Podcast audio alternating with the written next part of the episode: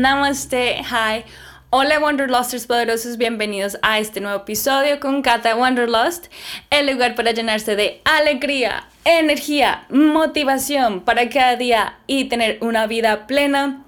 Recuerden que me pueden seguir en Spotify, suscribirse en YouTube y compartir para crecer juntos. Gracias.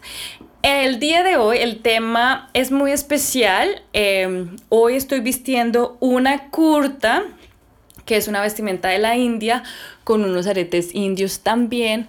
Y son especiales porque con este atuendo de, de la India volví a Colombia. Es algo viejo y está un poco manchado pero no lo quiero votar porque estas son memorias y ya, cuando lo tenga que votar lo votaré, pero por el momento todavía está conmigo y este momento lo quiero compartir con ustedes porque me acordé de mis primeros días en la India.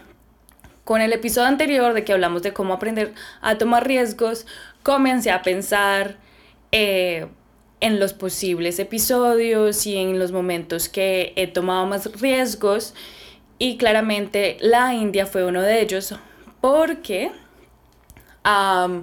fue algo que yo quería y sabía que iba a haber muchos, muchos cambios, eh, que iba a ser un choque cultural fuerte, pero eso es lo que estaba buscando. Y también estaba pensando en otro episodio de, ah, del agradecimiento, eh, porque lo nombré muchas veces, pero dije no, India primero para contarles una historia de los viajes. Eh, como muchos saben, o si no saben, yo leo, no, pues leo mucho sí, pero yo escribo mucho y tengo estos, tengo cuadernos 1, 2, 3, 4, 5, 6, 7, 8, 9, 10, 11 de diferentes tamaños, colores y sabores. de muchas historias, así que les tengo muchas historias de viajes, no se van a cansar, no, no, no. Y la de hoy es de la India, como les dije. Eh, esto lo escribí en el 10 de julio del 2014. Entonces voy a leer un poco y al final les voy a decir el por qué escogí esta historia. Entonces muchas veces yo escribo inglés-español, voy a, a traducir unas porque cuando a otra pues ya trato de cambiar y de pensar más en ese idioma y trato de escribir en ese idioma para uh, estar más conectada, ¿no? Entonces decía, welcome aboard, bienvenidos a bordo. Primera parada Atlanta, here we go again. Second language aboard. So ahí ya de una dije, vamos a cambiar esto. Eh, y dice, cada viaje está llena de emociones. Por más que se dé la oportunidad de viajar, despedirse de los amigos y familia es difícil. Hoy la que me ha hecho llorar fue Sara Vega. Mi Sara es una niña muy especial para mí, es mi alegría. Sara Vega, te amo mucho y ella es mi sobrina, que ya no es tan chiquita, está muy grande.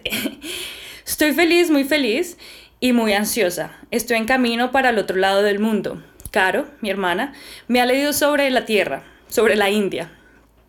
No sonaba nada agradable para nuestra cultura.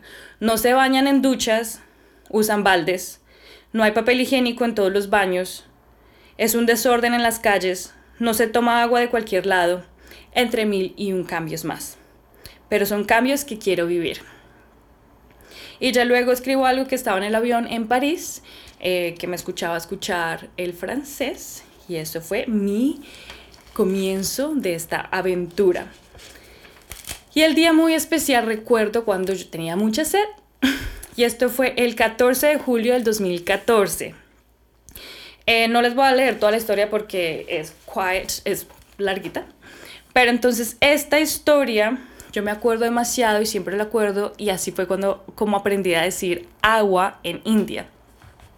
Este primer día eh, me desperté a las 6 de la mañana, tomé una ducha y tenía mucha sed.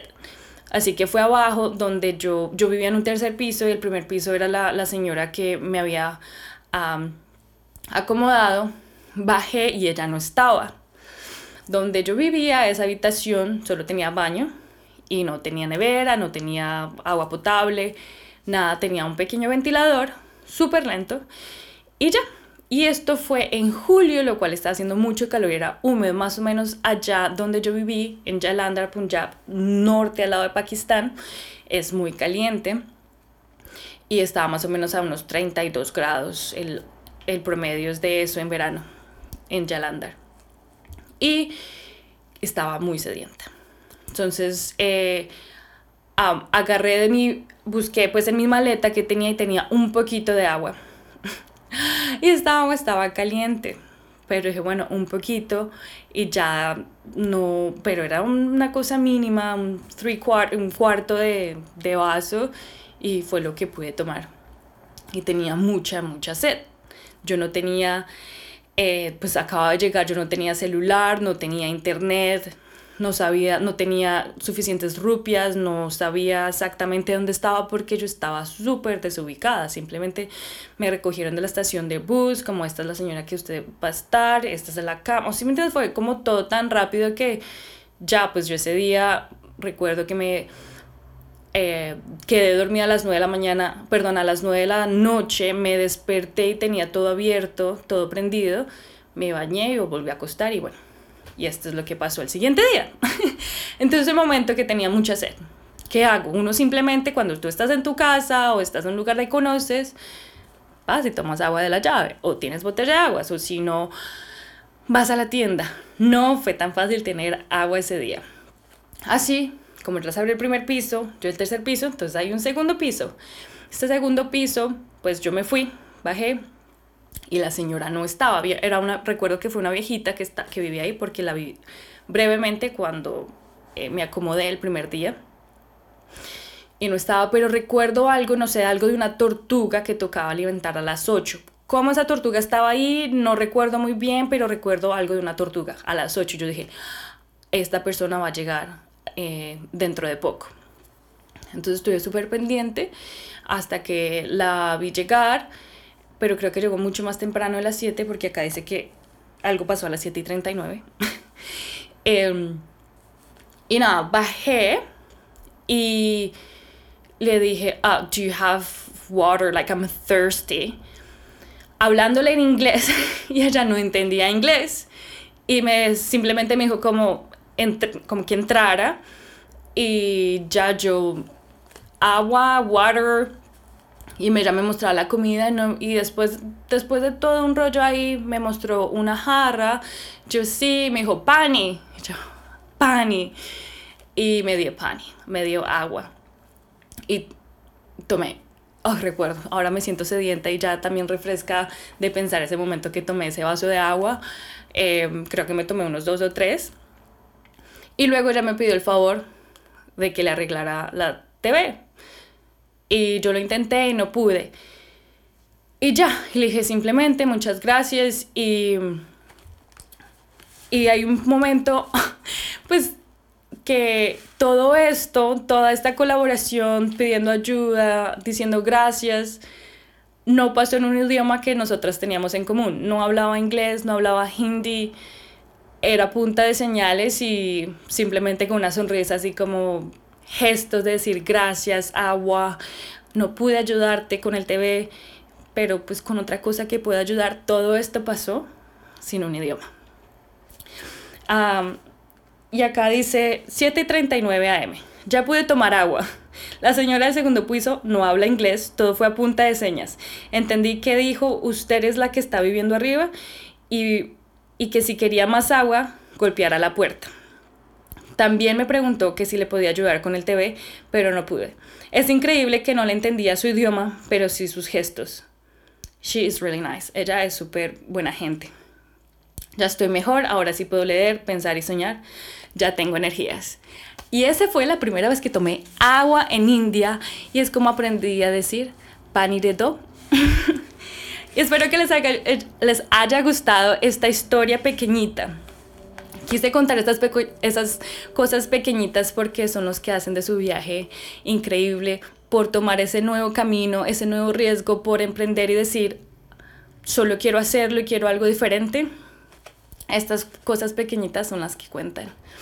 Como siempre les quiero dejar una con una frase que dice, viajar te deja sin palabras.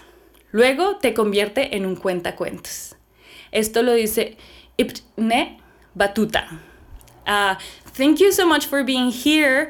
Muchas, muchas gracias por estar acá. Recuerden que me pueden dejar sus comentarios si quieren saber otra historia de otro lugar, eh, si quieren saber qué países he viajado y así podemos compartir muchos, muchos uh, historias, muchas historias más.